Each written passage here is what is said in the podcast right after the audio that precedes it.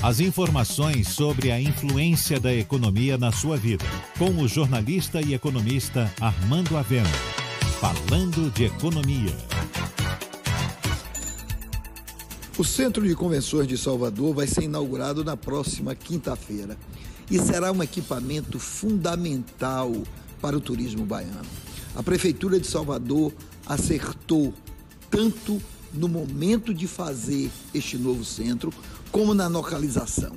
A localização é perfeita, pois fica meio caminho dos grandes polos hoteleiros e também das grandes atrações da cidade.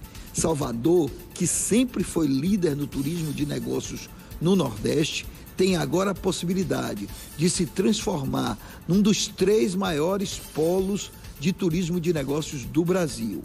E mais, esse tipo de turismo também estimula o turismo de lazer, pois quem vem a negócios para um evento tende a trazer a família numa outra oportunidade.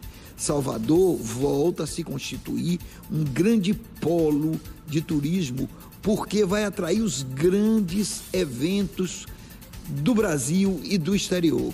Eventos que atraem cerca de 5 até 10 mil pessoas, como os seminários e também com os congressos. É um momento especial também, porque a cidade vive a retomada do seu clímax turístico, com uma grande quantidade de turistas vindo para a cidade e o aumento dos voos e também a recuperação do seu aeroporto.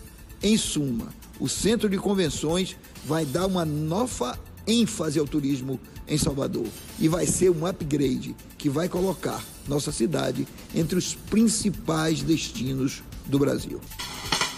Você ouviu Falando de Economia, com o jornalista e economista Armando Avena.